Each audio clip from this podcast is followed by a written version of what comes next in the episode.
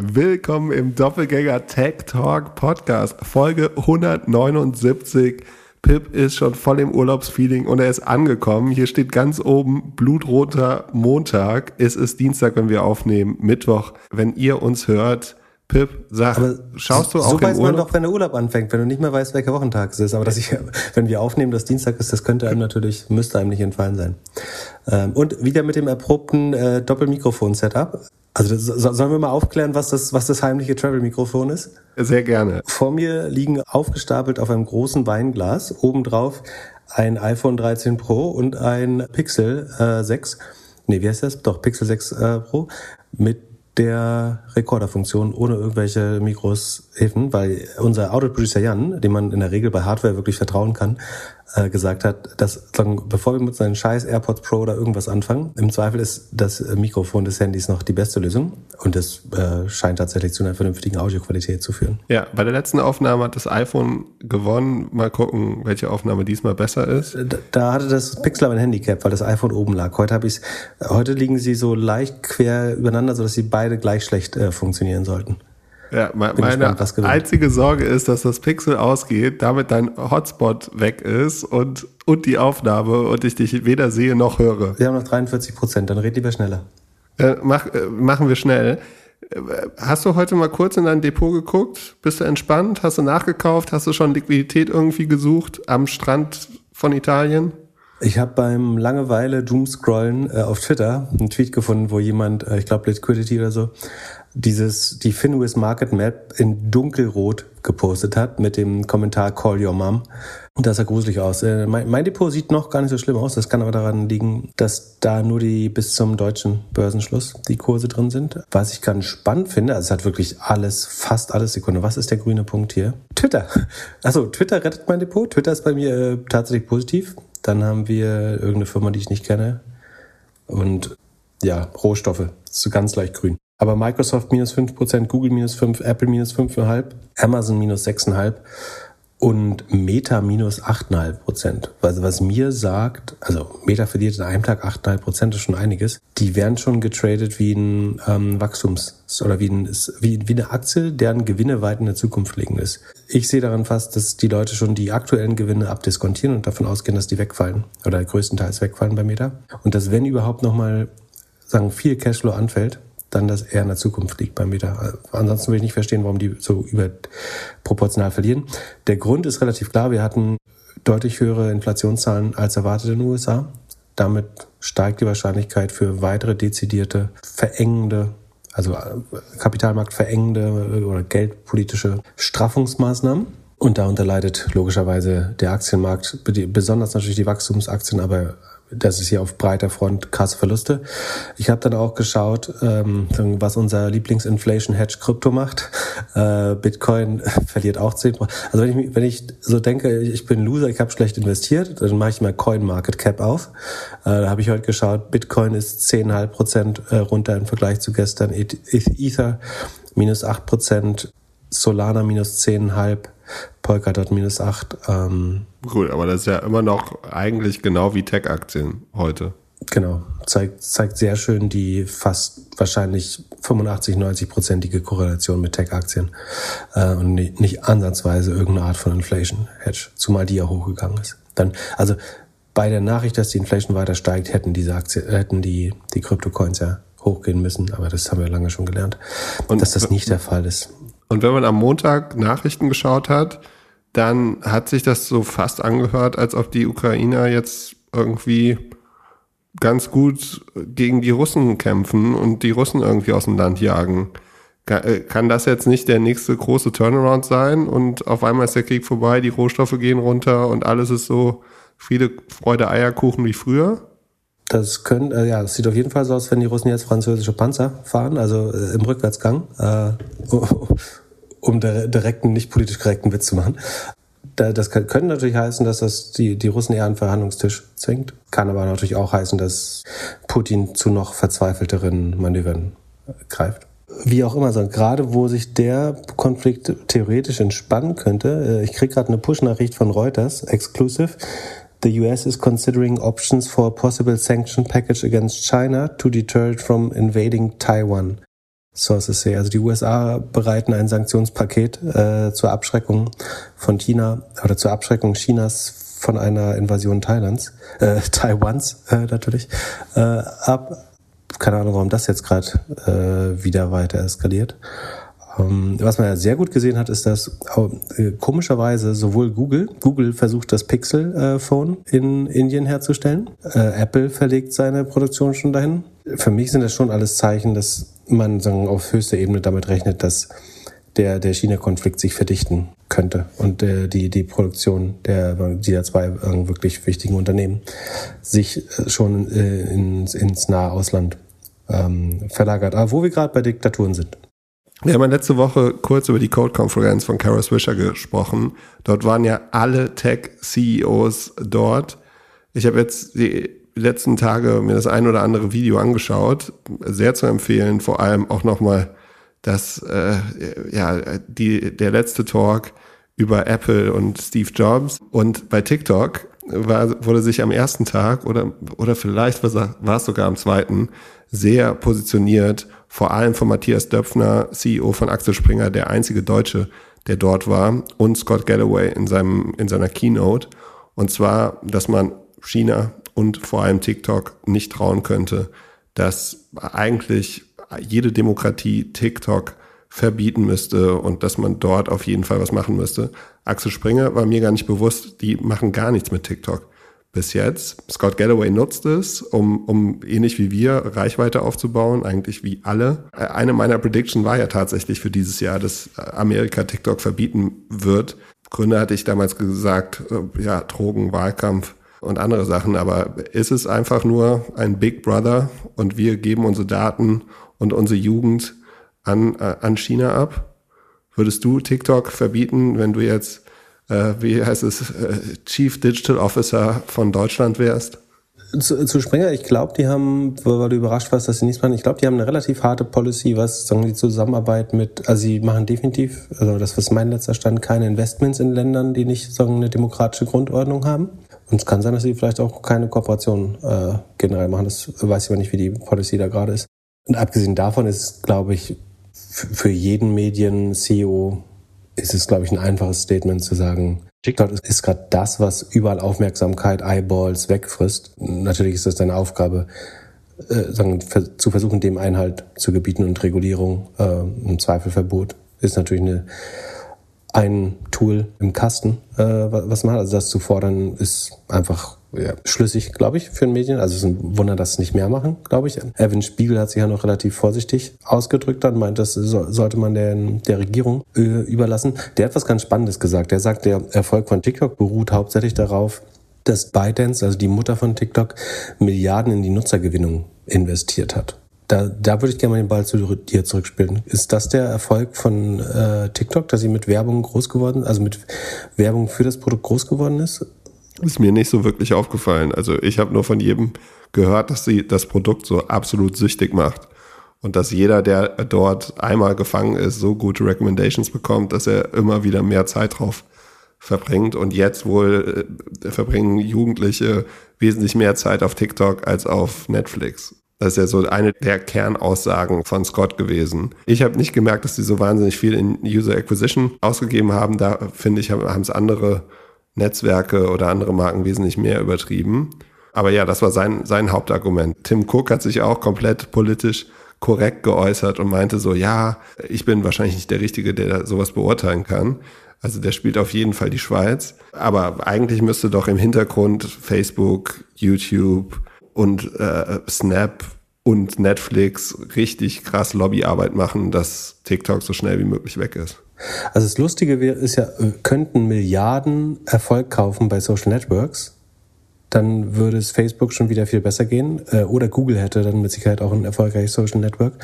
Ich glaube eben, dass man sich diesen Erfolg gerade nicht mit Milliarden kaufen kann. Äh, natürlich hat Evan Spiegel ein hohes Interesse daran, sagen Snap weiter als das innovativste Produkt. Äh, und ich glaube, es ist das zweitinnovativste, aber TikTok macht das, was Snap gut macht, einfach noch besser. Und ich glaube nicht, dass man sich diesen Erfolg mit Milliarden erkaufen kann. Wie gesagt, sonst wären, wären Facebook und Google die größten äh, und erfolgreichsten Social Networks und das sind sie definitiv nicht. Achso, du meinst, er wollte einfach das Narrativ bauen, dass er immer noch das innovativste Produkt ist und dass die einfach mehr Kohle haben. Ich glaube schon. Na, also, wenn er, wenn Evan Spiegel zugibt, dass TikTok sozusagen mit besserem Engagement, höherer Innovation den Markt überrannt hat, dann heißt das, sie sind nur noch der zweitbeste in was, wo sie vorher der, der, der Beste.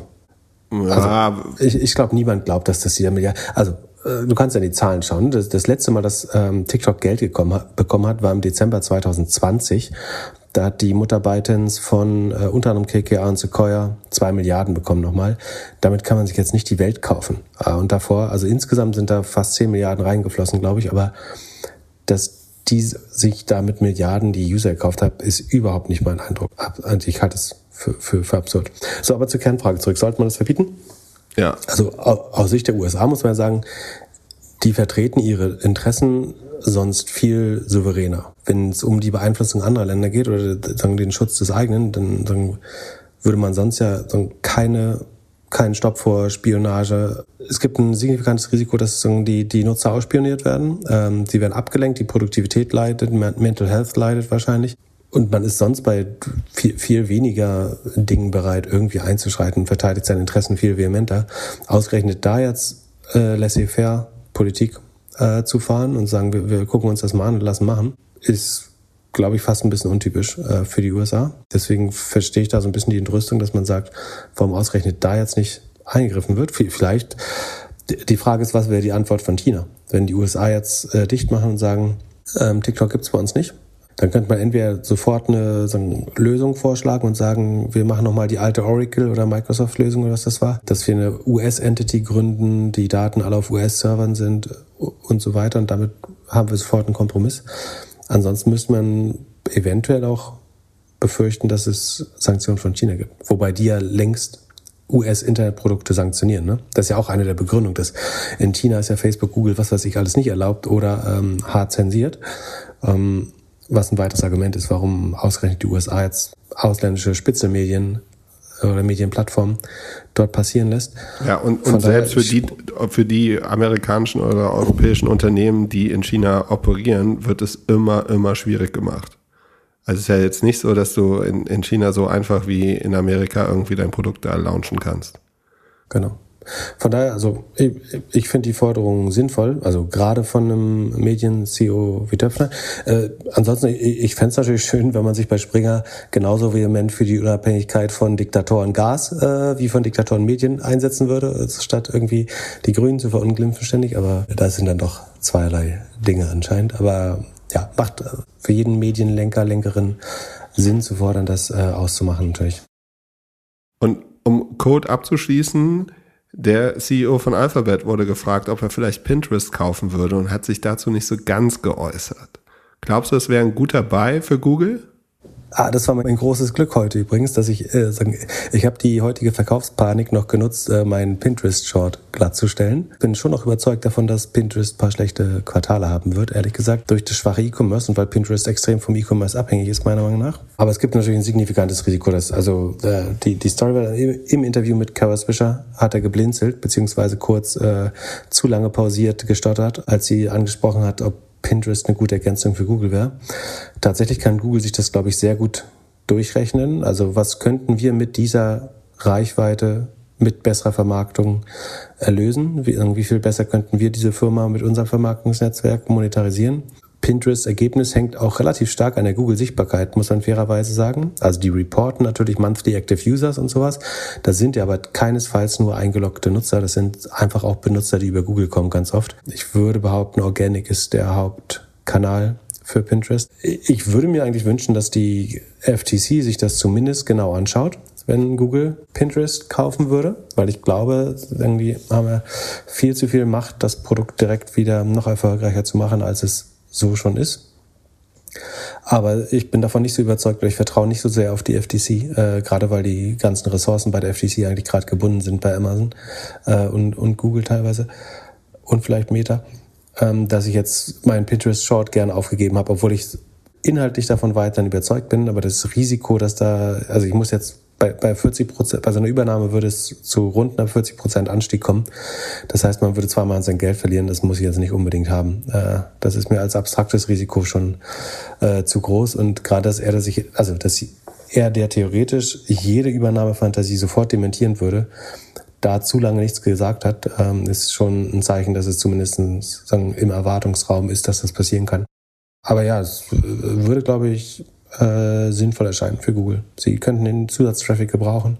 Sie können ihn besser monetarisieren, glaube ich. Ähm, das könnte eine kleine, eine kleine Lanze im E-Commerce-Kampf sein für Sie. Why not? Und Pinterest ist gerade relativ günstig, klar. Dann letzte Woche wurde im deutschen Fernsehen laut diskutiert, dass wir aufhören müssen, Geld zu drucken, weil die Inflation so schlecht ist. Jetzt auf einmal sprechen Katie Wood und Elon Musk von der Deflation. Also die wollen Geld drucken. Was ist denn jetzt ökonomisch, wirtschaftlich, aktienmarkttechnisch richtig? Ich bin komplett verwirrt. Kannst du mir, also brauchen wir jetzt eine Inflation, brauchen wir eine Deflation, brauchen wir gar nichts, ist alles schlecht, äh, können wir einfach morgen wieder für die Preise von Anfang des Jahres Gas kaufen? Was ist die Lösung? Das ist natürlich in der Tat verwirrend natürlich. Die einfache Antwort ist, dass sowohl Elon Musk als auch Katie Wood zumindest wissen, äh, wo der Bartel den Most herholt, beziehungsweise dass ihre Performance zu einem signifikanten Teil von Asset Price Inflation getrieben ist. Das heißt, die Inflation, die definitiv durch das Gelddrucken oder das sogenannte Gelddrucken, also die Schaffung von Giralgeld äh, letztlich oder äh, der, die Erhöhung der Geldmenge geschaffen wird, ist, dass eben Immobilien, Sachwerte, äh, unter anderem auch Aktien äh, und Wachstumswerte im Preis steigen. Davon ist Cathy Wood natürlich ein großer Profiteur und Elon Musk. Und dass die sich dafür einsetzen, das weiter voranzutreiben, ist nicht überraschend. So, warum andere das nicht tun, das ist wiederum überraschend, die in der gleichen Branche äh, tätig sind. Aber die haben einfach ein inhärentes eigenes Interesse. Also der, der Tweet war konkret, den äh, Casey Wood gemacht hat. Ähm, es war eine Antwort. Also es fing an mit äh, Sekunde. Warum heißt denn Elon Musk jetzt Nortius Maximus? Ach, wie auch immer, da muss ich nicht verstehen. Also der Twitter-Handle Elon Musk hat getwittert, a major Fed rate hike risks deflation. Also ein, wenn die Fed die Zinsen anhebt, äh, könnte es zu Deflation kommen. Was das ist, erklären wir gleich noch. Also einfach gesagt, es ist das Gegenteil von Inflation. Inflation ist, wenn die äh, Preise der Güter äh, eben sagen, besonders schnell steigen. Deflation ist, wenn die äh, Preise sinken im Zeitverlauf. Ähm, also immer billiger werden. Casey Wood hat das dann zitiert, diesen Tweet von Elon Musk, und gesagt, sie sieht Deflation in the pipeline heading for PPI, CPI, PCE Deflator. Also sie sieht in der in einer Pipeline, das sind in dem Fall die Rohstoffe sozusagen, also wenn sich bei den Rohstoffen Inflation oder Deflation ankündigt, dann überträgt sich das früher oder später dann auf die Konsumentenpreise. Das will sie damit äh, implizieren. CPI ist der Consumer Price Index, äh, dann ist den Core Index und was weiß ich. Also sie will implizieren oder insinuieren, dass weil die Rohstoffpreise schon sinken, könnte in, könnten in Zukunft auch die Konsumentenpreise runtergehen. Und was sie da konkret sieht, ist from post-Covid price peaks Lumber, also Bauholz, ist minus 60 Prozent, Copper, Kupfer ist minus 35 Prozent, Öl minus 35, Iron Ore, äh, Eisenerz ist minus 60 Prozent, DRAM, also Computerbestandteile oder Arbeitsspeicher minus 46 Prozent, Corn, äh, das ist Mais, minus 17 Prozent, Baltic Freight, Freight Rates, ähm, also äh, Ost, das sind wahrscheinlich dann die Ostsee-Frachtgebühren, minus 80 Prozent, Gold minus 17, Silber minus 39 Prozent. Das stimmt schon, wenn man es eben so sieht von den Post-Covid-Price-Peaks, da ist es tatsächlich so. Guckt man sich das aber im Vergleich zu 2020, also zu vor Corona an, ist es so, dass das bestenfalls ein Bounce-Back nach unten ist, nämlich Lumber oder also auch Bauholz ist auf dem ist über dem Niveau von 2020, 2019. Kupfer weit über dem Corona-Niveau. WTI-Öl, also das ähm, amerikanische Öl, ist doppelt so teuer wie 2020 noch. Eisenerz deutlich über 2020er Preisen. Korn, also Mais, zweimal so teuer wie 2020 der DRAM, ähm, ich habe hier 4 GB DDR4 mit äh, 2,133 bzw. 2,4 Gigahertz angeschaut, liegt deutlich über Corona und sogar über 2016, obwohl insbesondere, also RAM ist eigentlich das beste Beispiel für die deflationäre Wirkung von Technologie. Also du kriegst für das gleiche Geld immer mehr RAM logischerweise.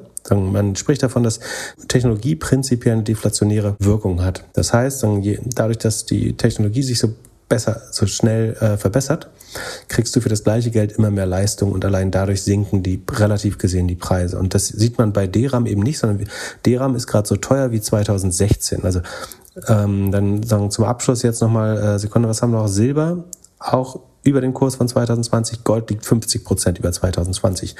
Also im Vergleich zu vor Corona sind diese Preise jetzt nicht gefallen. Alles, was passiert ist, dass langsam die, die Höchststände nach Corona oder durch Corona und durch die Supply Chain Shocks und so weiter abgebaut werden.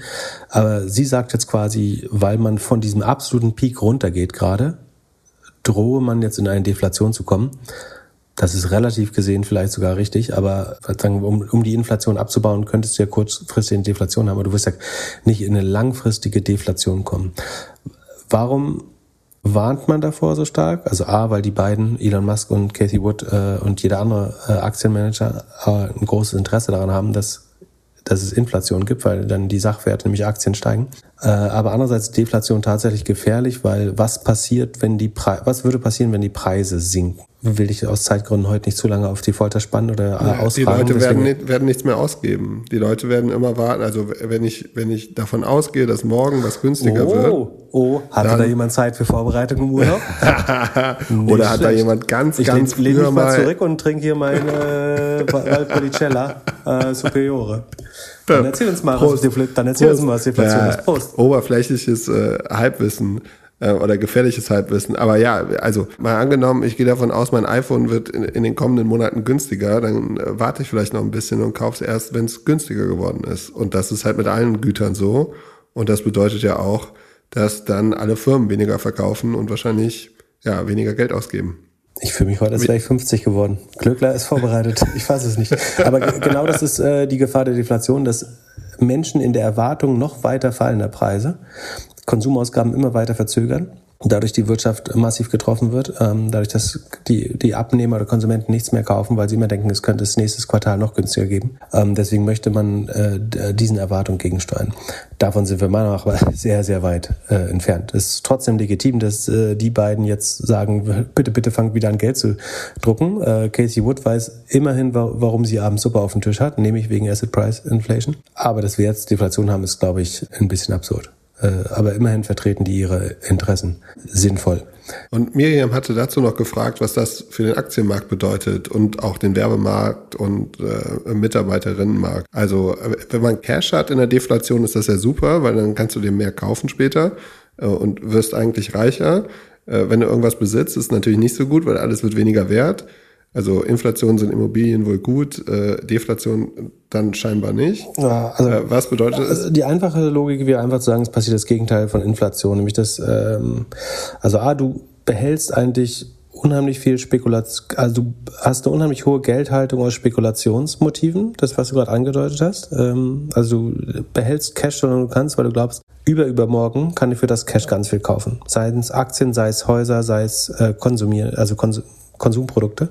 Ähm, du hast unheimlich viel spekulative Geldhaltung. Das kann nur schlecht sein ähm, und sollte zu fallenden und du würdest theoretisch auch Aktien verkaufen, weil du glaubst, du kriegst die nächste, äh, im nächsten Quartal günstiger vielleicht. Von daher, ähm, das führt zu fallenden Preisen dann sagen auch in allen Sektoren würde ich vermuten. Die Werbeausgaben das ist die Frage. Ähm, wenn alle rational agieren, würde man auch selbst die verschieben, weil man ja glaubt, dieses Quartal kauft eh keiner was. Das heißt, man spart auch das Werbegeld für Quartale, wo die, die Consumer Confidence, wie heißt das, äh, der Konsum, wie heißt dieser Index? Naja, dieser Index, der das, die Kaufneigung und äh, Sicherheit der Konsumenten und Konsumentinnen äh, misst, dann würde man auch da auf eine Aufklärung äh, spekulieren also eigentlich kannst du das nur mit einem brutalen fiskalischen Impuls vom Staat oder so lösen, dass du unheimlich viel Geld in die Wirtschaft pumpst, um die anzuleiern. Also dass der Staat dann als Käufer eintritt bei niedrigen Preisen, weil ansonsten, also muss diese, diese, diesen Brainfuck beim Konsumenten eigentlich brechen, dass er glaubt, er oder sie, dass alles immer noch billiger wird. Das heißt, ich glaube, das Einzige, was da helfen würde, wäre ein Impuls oder eben Geld drucken. Ähm, also Geld so viel rausschmeißen, wobei da ja die, die Fähigkeiten gerade so ein bisschen limitiert sind. Das haben wir ein bisschen verschossen, das Pulver. Ähm, aber ich glaube nicht, dass wir auch nur annähernd deflationäre Tendenzen haben gerade. Ähm, es stimmt schon, dass Theorie, theoretisch Technologie deflationär wirkt, aber darüber können wir anfangen zu reden, wenn, wenn Autos irgendwie nur noch 12.000 Euro kosten oder ähm, wie unsere Handys nicht. Weil, weil, ich habe nicht das Gefühl, dass das iPhone gerade billiger wird jedes Jahr, ehrlich gesagt. Nee, ich auch nicht. Und ich, ich finde auch, es ist vollkommen in Ordnung, wenn gebrauchte Autos auf einmal wieder weniger wert werden. Also fairerweise muss man sagen, du hast natürlich immer mehr, ein bisschen mehr Arbeitsspeicher oder irgendwie, wie viel, 40 Millionen Pixel oder was hast du inzwischen in so einem Telefon drin? Ähm, wenn man es da misst. Ja, aber da muss man auch mal fragen, ob, wo ist noch die Utility von Arbeitsspeicher oder äh, der Kameraauflösung bei einem Handy? Also, ja. Handys machen schon richtig gute. Ich muss übrigens morgen mal eine Instagram-Story machen, wie geil der Magic Erasure vom Pixel ist. Äh, das ist ja so ein Feature, wo du so machst vom schlimmsten Touristenort ein Foto und kannst dann sagen, mach alle Menschen weg und dann hast du ein richtig schönes Foto.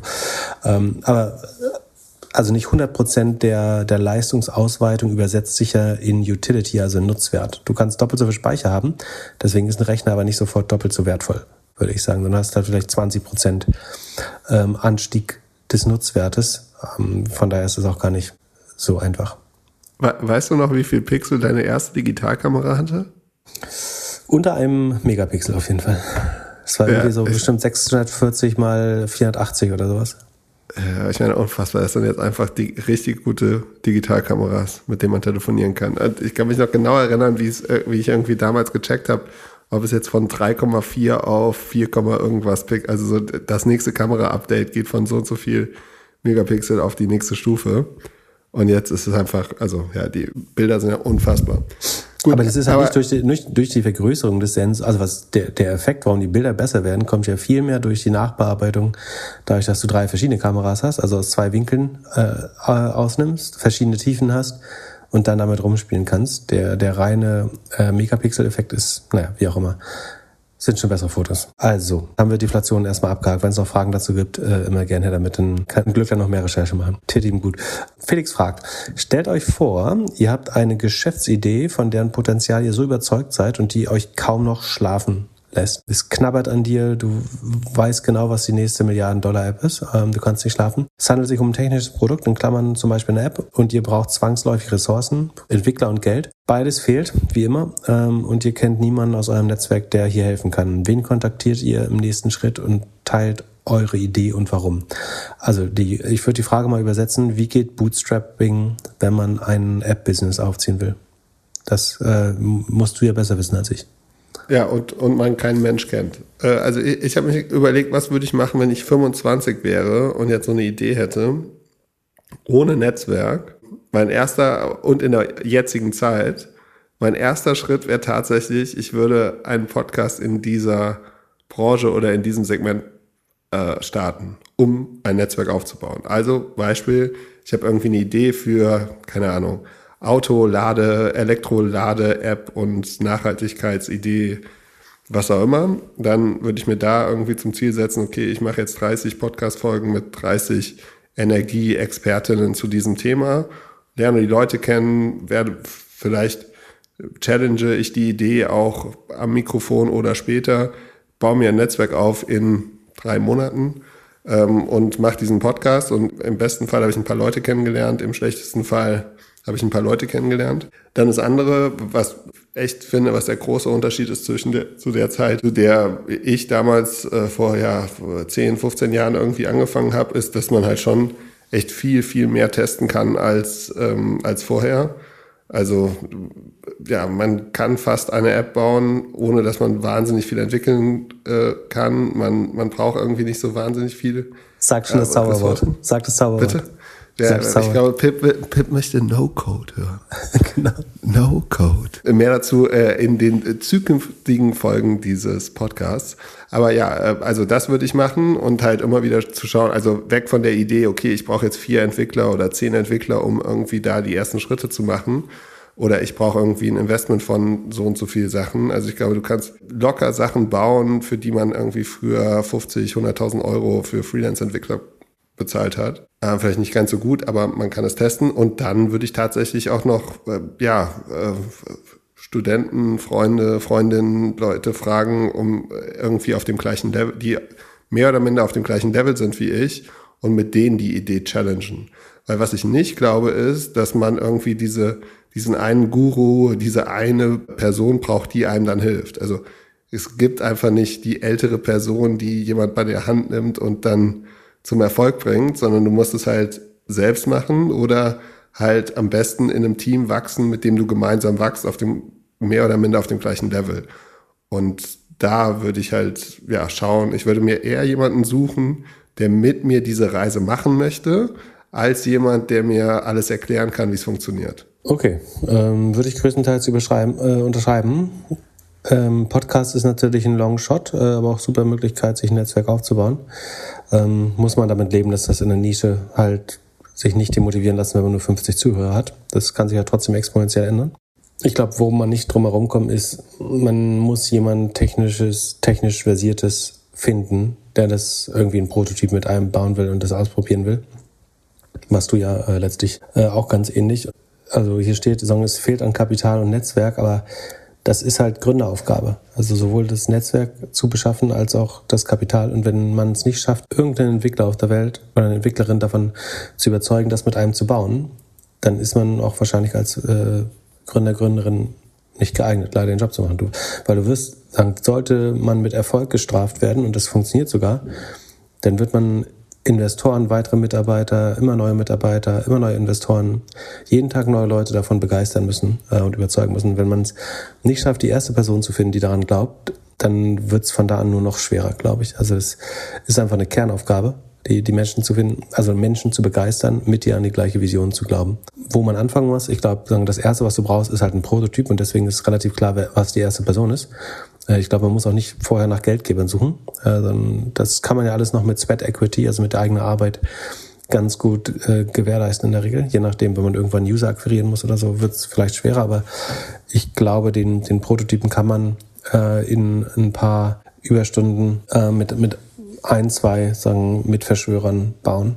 Ähm, und wenn man die nicht motivieren kann, dann wird der Rest sowieso schwer. Dann muss man auch gar nicht weitermachen, glaube ich. Dann wird es schwer. Ähm, auch wenn das vielleicht ein bisschen resolut klingt, aber ich glaube, es ist schon so. Ja, das ist ein guter Punkt. Also ja, ich glaube, du musst eine Person finden, die dann auch schlechter schlafen kann als du und, und an der Idee arbeitet. So. Und da, das, und ich würde immer vor, also immer lieber jemanden finden, der, und damit, dann ist es ja auch einfacher, Geld zu finden. Wenn du jemanden hast im Team, am besten irgendwie Equal Partner, der äh, Technik aufsetzen kann, der das versteht und so, dann äh, wird es auch einfacher sein, Geld zu raisen. Es handelt sich hierbei nicht um Anlageberatung. Keine spezifischen Kauf- und Anlageempfehlungen. Keine Anlageberatung, keine Rechtsberatung, keine Steuerberatung und auch keine Aufforderung zum Kauf oder Verkauf von Wertpapieren. Die Verantwortung für solche Trades liegt bei euch. Philipp und Philipp haften nicht für eure Verluste. Philipp und Philipp und Philipp können die Risikodisposition der HörerInnen nicht einschätzen. Ihr entscheidet selber, was ihr kauft und tragt dafür auch die Verantwortung. Alles könnt ihr auch nochmal unter doppelgänger.io slash Disclaimer nachlesen. Dann äh, eine Frage, die habe ich eigentlich rausgestrichen und du hast sie dann wieder reingetan. Und zwar, äh, überraschend, ein Tesla-Fanboy aus Stuttgart. Also ich habe gedacht, die gibt's gar nicht in Stuttgart, aber scheinbar doch. Und er, er fragt, was Daimler aus... war doch mal investiert da. Ja, schon lange, lange her. Ähm, jetzt kommen bestimmt E-Mails, sie hätten damals nie verkaufen sollen. Ja, ja. Ähm, äh, äh, also finanziell ja, aber gibt's ja noch so ein bisschen Compliance und so. Äh, gut, aber zur Frage. Er, er fragt, also John fragt, was müsste aus eurer Sicht passieren, dass ihr Tesla als fair bewertet sieht und sogar investieren würdet? Jahresproduktion von x Millionen Autos, äh, Robo-Taxi-Service, Tesla-Bot, äh, ich erinnere mich an, an OMR, unseren Live-Podcast, da, da hast du nach dem äh, komischen Mittagessen irgendwie auf einmal voll pro Tesla ähm, ja, gesprochen und meintest, du glaubst, dass äh, Tesla äh, mit Autoplattform, Energieplay, Robotern äh, in Zukunft eins der fünf größten Unternehmen sein wird. Jetzt guckst du mich gerade so an, als ob du, also wie damals, als ich dir äh, kurz was zu Deflation erzählt habe. Wenn viel richtig läuft, habe ich vielleicht gesagt, ja. Ähm, also genau, die Frage, weil wir immer grundskeptisch sind bei, bei Tesla, äh, also nicht Grund, sondern einfach aufgrund der Erfahrung, glaube ich, die man mit Tesla auch hat. Ähm, natürlich wird es irgendwo ein Szenario geben, wo sich das auch ändern kann. Ähm, also die Grundannahme, warum ich zumindest das äh, für überbewertet halte, ist halt, dass Tesla, ich weiß nicht, was heute der Stand ist, aber sagen, zeitweise so viel wert war wie der Rest der Autoindustrie, mehr oder weniger, wenn ich mich richtig erinnere, obwohl sie einen Bruchteil der Profite äh, oder des Ausstoßes an Autos machen, dass das Modell damals nicht mal profitabel war. Das haben sie geschafft. Das ist auch ein, ein Erfolg, den man ihnen zu, zugestehen kann, neben dem Erfolg, dass sie ganz viel äh, Veränderungen in, in der Autoindustrie hervorgerufen haben. Wo ich sagen würde, auf der jetzigen Bewertung könnte man Tesla investieren, ist, wenn sich irgendein High-Margin-Modell rauskristallisiert. Also was nicht Autobauen ist.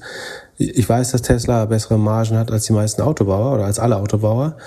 Das liegt teilweise daran, dass sie sagen, die Autos selber vertreiben ähm, und dass man die Margen auch nicht 100% vergleichen kann. Aber das rechtfertigt meiner Meinung nach aber nicht die derzeitige Bewertung. Äh, einfach weil nicht, nicht genug Rohmarge am Ende übrig bleibt, ähm, um langfristig die Cashflows zu erzeugen. Würde man es jetzt schaffen, so eine Robotaxi-Flotte aufzubauen? Oder würde man im Energiesektor noch zehn Jahre vorspulen, ganz schnell? Oder irgendwie würde es absehbarer werden, dass ein Großteil, oder nicht ein Großteil, aber sagen wir, fünf Prozent der Bevölkerung westlicher Länder tatsächlich äh, am Tesla-Netz hängen mit Solarziegeln oder ihr Auto als Batterie und Speicher nutzen, eine Wallbox haben und so weiter. Das könnte ein relativ hoch, hochmargiges Modell sein langfristig und ein hochvolumiges auch. Dann würde ich das nochmal neu bewerten. Aber A, also ein Grund, warum ich meine Meinung kurzfristig und mittelfristig nicht ändern würde, ist, weil Tesla man auch massive Governance-Probleme hat. Das heißt, dass der CEO verspricht, was er will, ist eine Reputation hat, es nie einzuhalten. Oder, oder viel, entweder nie oder viel zu spät einzuhalten. Das heißt, das würde immer einen Abschlag bei mir haben. Und gerade diese Vorschusslorbeeren, also das alles anzunehmen, was theoretisch zu der Bewertung führen kann, bei jemandem, der, das könnte man ja machen, wenn es jemand ist, der immer wieder delivert äh, auf irgendeine, so, so eine Cloudflare macht das ja, dass sie eigentlich sehr, sehr gut äh, Produktfeatures und so weiter delivern, eher underpromisen, overdelivern. Bei Tesla ist es genau Gegenteil und warum soll ich ausgerechnet der Firma die gesamten Vorschusslorbeeren geben, wenn sie regelmäßig underdelivern. Das heißt nicht, dass sie nicht erfolgreich sind. Es ist eine unheimlich erfolgreiche Firma. Äh, hatte schwere Zeiten hinter sich, lange auf Kante oder auf so on the edge gefahren. Ähm, jetzt natürlich Cashflow positiv ähm, und äh, profitabel. Und das ist ein Riesenerfolg. Aber ihnen jetzt die Vorschusslorbeeren zu geben, dass sie all das erreichen, was sie dann so wertvoll macht, äh, dafür sehe ich ehrlich gesagt keinen Grund, solange sie unter dem derzeitigen Management steht. Und andererseits würde Elon Musk nicht das Management sein, wäre der Kurs sofort viel niedriger, weil natürlich Leute ist, weil sie genau auf den Typen stehen, ähm, so wertvoll bewerten. Aber ich gehöre eben nicht dazu. Äh, und ich, ja, es gibt durchaus Szenarien, wo ich jetzt sagen würde, ich die, zum Beispiel, wenn sie den, den äh, Produktionsroboter, den, also den Androiden herstellen würden. Da habe ich ja, das war glaube ich einer der Gründe, warum ich gesagt habe, sie könnten die nächste Trillion Dollar Company sein. Ich glaube, dass Tesla eine riesen Edge bei Fertigung hat, also bei, beim Aufbau hocheffizienter Fabriken. Und wenn sie damit so eine Art Haushaltsroboter oder Produktionsroboter oder was auch, wie, wie auch immer vom Use Case gearteten Androiden bauen, glaube ich, ist das nochmal ein Riesenmarkt, wo es keine Konkurrenz gibt oder viel weniger Konkurrenz ähm, und wo man höhere Margen hätte, äh, wo man eventuell die Roboter wirklich ausleihen könnte oder mit einer hohen Marge betreiben, dann würde ich meine Meinung sofort ändern. Aber so, solange die mittelgute Autos bauen, ich weiß, tolles User Interface, glaube ich auch, aber also, es gibt schon auch noch Konkurrenz. Ähm, und die, das Umfeld wird jeden Tag schwerer für, für Tesla, nicht einfacher auch wenn die Skalenerträge höher wird, aber ähm, ist nicht so, dass ich sagen, ich würde niemals, niemals äh, Tesla kaufen. Aber wenn sich die, die Bewertung mehr dem Geschäftsmodell annähert. Und im Moment haben sie ein sehr ähnliches Geschäftsmodell wie die meisten Autobauer. Ein bisschen mehr Marge, äh, bessere Produktionsprozesse. Schön, dass man das Geld vorwegnimmt, aber ich meine, wenn, wenn Mercedes jedem 8000 Euro abnehmen würde für ein Feature, das es nicht gibt, dann wäre Mercedes auch viel profitabler und ein geileres Geschäftsmodell. So, äh, Tesla hat halt äh, Glück, dass sie besonders dumme Kunden haben, äh, die 8000 Euro für was zahlen, was nicht funktioniert. Okay. Ähm, das heißt, in allen anderen Ländern Betrug. Aber gut, das machen unsere Autobauer auch ganz gut. Die sagen so, äh, wir, wir produzieren keine Schadstoffe äh, und haben Diesel-Rußfilter äh, oder was weiß ich äh, hinten drin, der funktioniert da nicht. Das ist nicht so viel anders. Also würde ich vielleicht sogar ein bisschen zurückziehen, das Argument. Also wir machen es wir machen's auf eine andere Weise. Also wir versprechen auch Dinge, die wir nicht haben. Oder was heißt wir? Ich bin es ja nicht, aber die deutsche Automobilindustrie hat ihre eigenen Probleme, wo sie auch meiner Meinung nach extrem unehrlich sind. Äh, und Elon Musk verspricht halt irgendwie, dass die Dinger selber fahren können und Geld verdienen. Und beides stimmt nicht. Und ich meine, abgesehen davon, ich würde auch in keinen deutschen Autobauer ähm, investieren. So, also da müsste ich auch im Klammerbeutel gepudert sein. Von daher, ich glaube, Tesla hat, wenn schon von allen Autobauern, die, die spannendsten Sachen, die noch rauskommen können. Und vielleicht gibt es irgendwann einen Punkt, wo ich denke, das ist eine, eine super innovative Company, ist es zweifelsohne. Und vielleicht hat sie irgendwann noch die Governance, die ich unterstützen würde oder die Geschäftsmodelle, die ich so attraktiv finde, dass ich glaube, ich muss dabei sein. Im Moment ist es nicht der Fall. Ja, ich hatte ja mal ein paar Tesla-Aktien und habe dann irgendwann nach diesem Short Squeeze verkauft. Also in der Zeit, in der du so hart äh, Short, Short, Short gerufen hast, äh, war ich investiert. Mittlerweile ist für mich Elon Musk einfach wie Kanye West. So, also ich fand die ersten Platten fand ich gut und jetzt ist er einfach irgendwie unkontrollierbar und ich möchte nicht in jemanden investieren oder würde da, also ist einfach falsch, es ist kein Vorbild, keine irgendwie, ja, wer müsste da kommen? Es müsste jemand kommen wie wahrscheinlich Tim Cook, der dann die Firma auf einmal aufs nächste Level nimmt, also dann nicht mehr so innovativ, aber halt irgendwie, ja, mit Prozessen, die irgendwie super funktionieren und weniger leeren Versprechen. Und diese Roboternummer, auf die du so stehst, die verstehe ich überhaupt nicht, weil das ist für mich irgendwie noch mehr Fantasie als alle anderen Sachen. Also das ist ja noch weiter weg, als das jetzt mit diesem Cybertruck ist. Und da wurde einfach nur irgendwie PR-Technik der TAM hochge hochgepustet. Und dann auf der anderen Seite haben wir halt Autos, die jetzt kommen, die wahrscheinlich spannender oder schöner oder besser verarbeitet oder irgendwie äh, ja, interessanter sind. Also ich glaube, viele Leute, die die ersten Tesla-Fahrer waren, haben gewechselt auf Porsche, werden jetzt wechseln auf Mercedes. Da kommt jetzt irgendwie EQI, 600 Kilometer Reichweite und so in der E-Klasse. Ich glaube, das ist auch ein, ein großer Konkurrent so. Und dann muss man mal schauen, ob Tesla noch diese super Stückzahlen erreichen kann, die sie ja, sich ausgedacht haben. Und diese ganzen anderen Fantasien und Disruptions und so, die scheinen ja sch wesentlich schwieriger zu sein, als sie sich das ausgemalt haben. Also wir machen wahrscheinlich noch 100 oder 500 Folgen mindestens, bis wir mal hier einen autonomen äh, Tester herumfahren sehen, mit dem man als Tester-Holder Geld verdienen kann. Das 500 wären fünf Jahre, ja, befürchte, ja, befürchte ich auch, dass es realistisch ist. Ähm, okay, kommen wir zu einer Firma, die schon verdient die Geld, Sekunde, die schon Geld verdient. Cashflow generiert immerhin.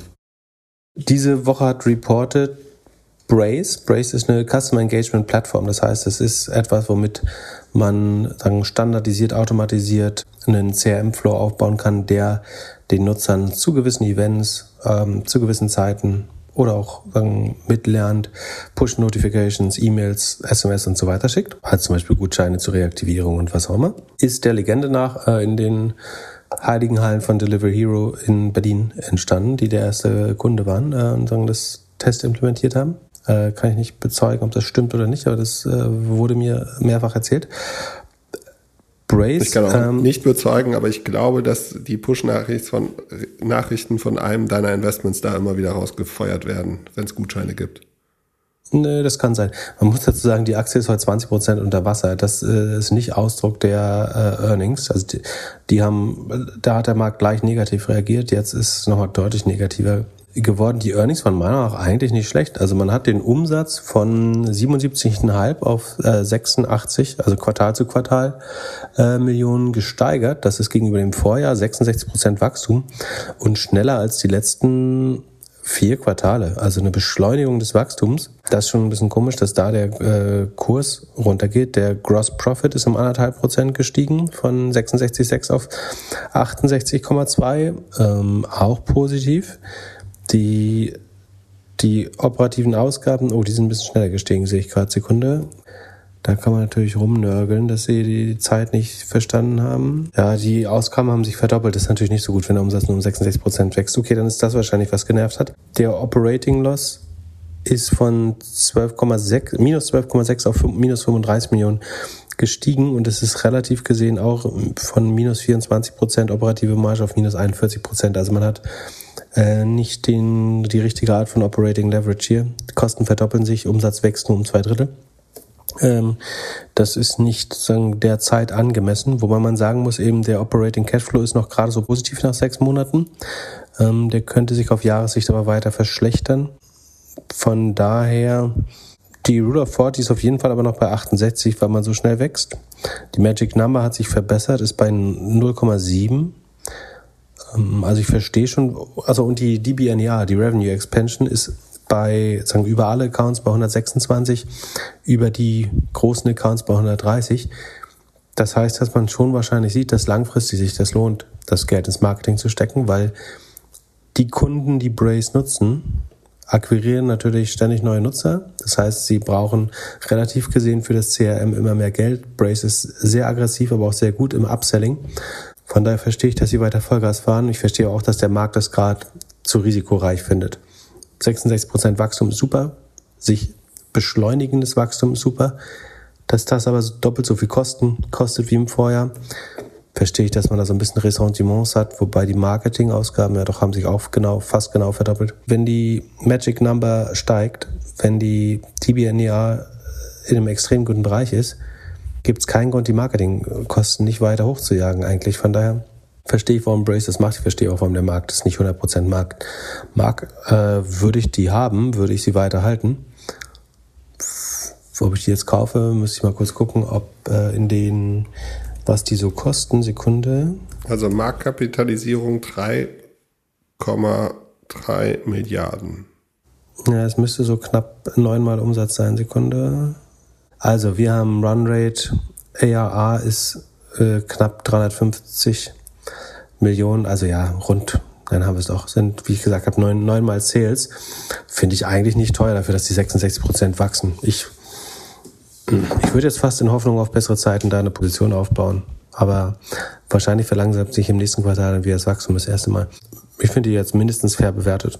Äh, und die Frage, wie negativ noch das Zinsklima werden kann. Wie gesagt, der Cashflow wird gegen Ende des Jahres leicht negativ sein, aber ist nicht super negativ. Sie wachsen brutal. CRM wird viel wichtiger, gerade wenn andere äh, Marketingkanäle teurer werden, gibt man viel mehr Geld für Customer. Also es gibt diese ewige Weisheit, dass es viel einfacher ist oder viel günstiger ist, einen Kunden zu reaktivieren, als einen neu zu gewinnen.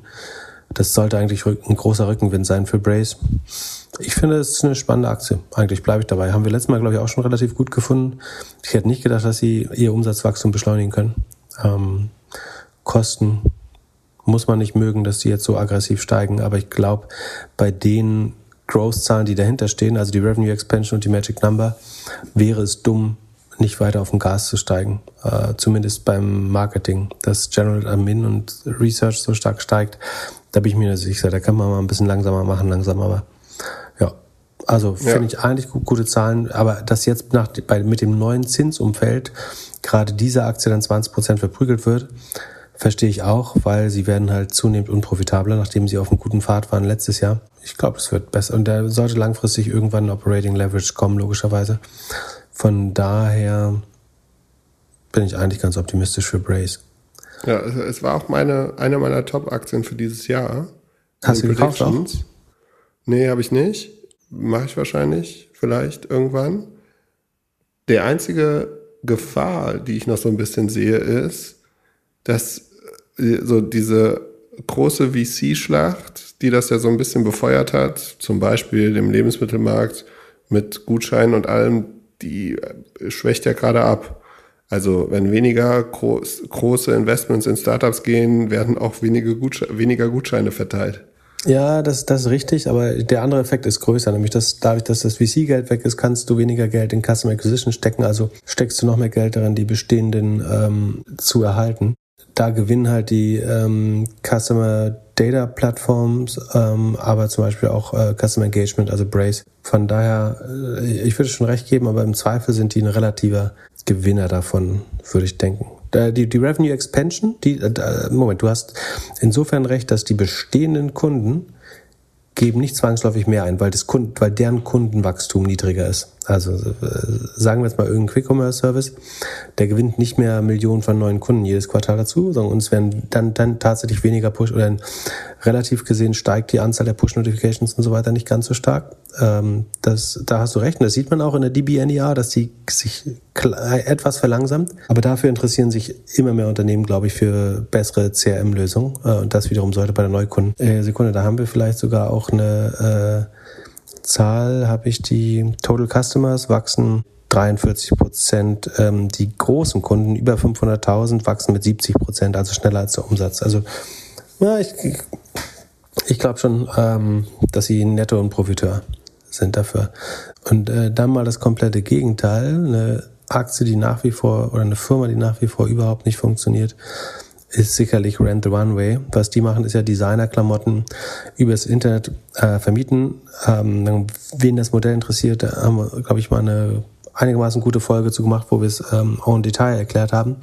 Also, bis jetzt bleibt zu vermelden, dass nachdem sie nach Corona so ein leichtes Aufleben äh, hatten, äh, wieder neue Kunden äh, reaktiviert, ähm, Umsatz gesteigert, ist es jetzt so, dass die Anzahl der aktiven Kunden äh, erneut gesunken ist und zwar auf den tiefsten Stand. Also es ist, also sie hatten im Vorquartal 135 Millionen, äh, 135.000 Kundinnen und äh, jetzt noch 124. Es geht zurück, es ist kein Wachstumspausieren mehr Menschen oder ist nicht nur pausiert, sondern auch gekündigt. Haben auch gekündigt teilweise. Ähm, das ist unter dem 2019er Spitzenwert. Es ist unter äh, ist ungefähr auf Level letzten Jahres, ist unter dem Vorquartal. Also man, man schrumpft einfach bei den Subscribern, die äh, diese Abogebühr, um da jeden Monat vier Kleider zu bekommen oder so, ähm, zu bezahlen. Die, die Umsätze steigen trotzdem ein bisschen, aber die, die Kosten laufen weg, äh, wie schon seit Ewigkeiten. Was man jetzt macht, ist, dass man 24, sich von 24 Sekunden 28 oder 24 Prozent, von 24 Prozent der Workforce, also des Personals, trennt äh, angeblich, um sich auf noch schlechtere Zeiten einzustellen, aber tatsächlich ist das also die Einkehr von Realität über das Geschäftsmodell, das nicht funktioniert. Deswegen entlässt man jetzt eigentlich jede vierte Person im Unternehmen. Ähm, und hat die Kosten damit ein bisschen im Griff. Die, die EBIT-Marge engt, oder die negative EBIT-Marge engt sich tatsächlich äh, ein. Äh, adjustiert bleibt da sogar was übrig. Die Adjustierung ist aber meiner nach ähm, absoluter Quatsch. Also muss, in dem Fall muss man sich wirklich den Cashflow anschauen. Adjustiert sagen die quasi, sie schreiben die Kleider nicht ab und dann ist es ein positives Geschäftsmodell und nimmt die Stock-Based Compensation raus und wie gesagt sämtliche Abschreibungen. Äh, auf Cashflow-Basis verbrennt man aber einiges an Geld und hat auch gar nicht mehr so viel übrig. Sieht nicht aus, wenn das Modell besser funktioniert. Wie gesagt, Subscriber-Wachstum ist negativ. Immerhin gesteht sich das Management das inzwischen ein und entlässt jede vierte Person und damit muss man mal schauen, ob man auf der Kostenbasis wieder in Wachstum kommt. Aber ich frage mich auch, wo jetzt neues Wachstum für das Modell herkommt. Sie geben so ein bisschen Work from Home die Schuld, dass die Leute keine Klamotten mehr brauchen, weil sie nicht genug rausgehen. Sie haben Marketing fast verdoppelt, Technologie plus 50 Prozent, Fulfillment ist brutal angestiegen. 30 ähm, Millionen mehr Kosten für rund 30 Millionen mehr Umsatz. Also genau, sie haben fast den gleichen operativen Verlust wie vor einem Jahr, ähm, obwohl sie hohe Skalen haben. Das heißt, sie haben kein Operating Leverage. Ähm, Finde ich nicht so wirklich überzeugend, ehrlich gesagt, nach wie vor. Ja, also seit IPO fast minus 83 Prozent. Alleine heute minus 38, minus 39 Prozent, wobei heute ja auch sehr rot war. Schon waren, die sind ja keine 200 Millionen mehr wert. Wahnsinn. Ja, ja. Da haben wir beim IPO, glaube ich, schon das erste Mal besprochen, relativ Abstich auch 39 Prozent im Minus heute die Aktie. Also verliert nochmal fast 40 Prozent. Das war wirklich einfach entsorgt, glaube ich, an Retail-Anleger von den VCs, die es vorher gehalten haben. Ähm, das Modell funktioniert einfach überhaupt nicht, glaube ich. Ja, was macht man damit? Einfach verkaufen und die kümmern sich nur noch um Retouren, damit sie Retouren schön machen. Das können sie ja, Klamotten sauber machen. Ja, die haben bestimmt gewisse Fulfillment-Skills, äh, absolut. Aber als Abo-Modell scheint es nicht zu funktionieren. Ich wüsste auch nicht, wer damit was anfangen kann, ehrlich gesagt. Ja, schade. Eigentlich, also auf dem Papier eine schöne Idee. Ja, ich überlasse dir die letzten Worte, um diese Sendung sagen, mit einer positiven Note zu, zu, zu beenden, was nicht ganz einfach ist. Außer dass Freitag kann nicht noch schlechter werden als heute eigentlich. Wieso denn nicht? Kann ja nochmal alles, alles schön runtergehen. Dürfen nur Freitag nicht zu früh aufnehmen, damit äh, damit es nicht zu schlecht wird. Äh, äh, letzte kleine Frage. Du hast einen Hack auf äh, Google Maps gefunden. Ach so, ja, ich habe äh, da, wo ich gerade äh, Urlaub mache, hat jemand tatsächlich auf Google Maps eine Sehenswürdigkeit hinterlassen, die heißt hier habe ich Ehering verloren, 100 Euro Finderlohn. Ich weiß gar nicht, ob dann eine Telefon... Ach doch, du, er kann ja dem Ort eine Telefonnummer geben. Also es ist halt so am Strand äh, in, der Nähe eines großen Sees. Steht, ist halt quasi ein Google Maps Pin mit einer Sehenswürdigkeit neben einer anderen Sehenswürdigkeit und wer da den Ehering findet, hat dann die Kontaktdaten. Ist eine relativ schlaue Möglichkeit ähm, für eine lange Zeit äh, Leute da auf die Suche zu schicken nach möglichen Eheringen. Und hast du schon gecheckt? 100 Euro ist als Finderlohn ein bisschen knickrig, finde ich, aber man weiß ja nicht, was er gekostet hat. Es geht ja eher ja, um ideellen Wert. Und dann mein Highlight aus einer Dating-App, da war ein Profil, äh, da hat eine Person gesagt, dass wir eine der Top 2 Podcasts sind, die gehört werden. Also es wird jetzt schon äh, auch im, im Dating nach Doppelgänger gefragt. Das waren meine, meine, meine zwei Highlights in der, in der Internetwelt auf Twitter. Dein, dein Ehering, äh, Suchbefehl, äh, wobei ich den gar nicht so super spannend finde. Ich habe dann natürlich sofort geguckt, nach Ehering gesucht und habe dann ein paar Ehering-Läden gefunden. Ähm, aber äh, ja, das äh, und das Dating fand ich ganz witzig. Wir hören uns wieder am Freitag. Ihr hört uns am Samstag. Habt einen schönen Mittwoch. Wir hoffen, er ist ein bisschen grüner als der Bloody Tuesday. Bis dann. Ciao, ciao. Peace. Bis dann. Ciao, ciao.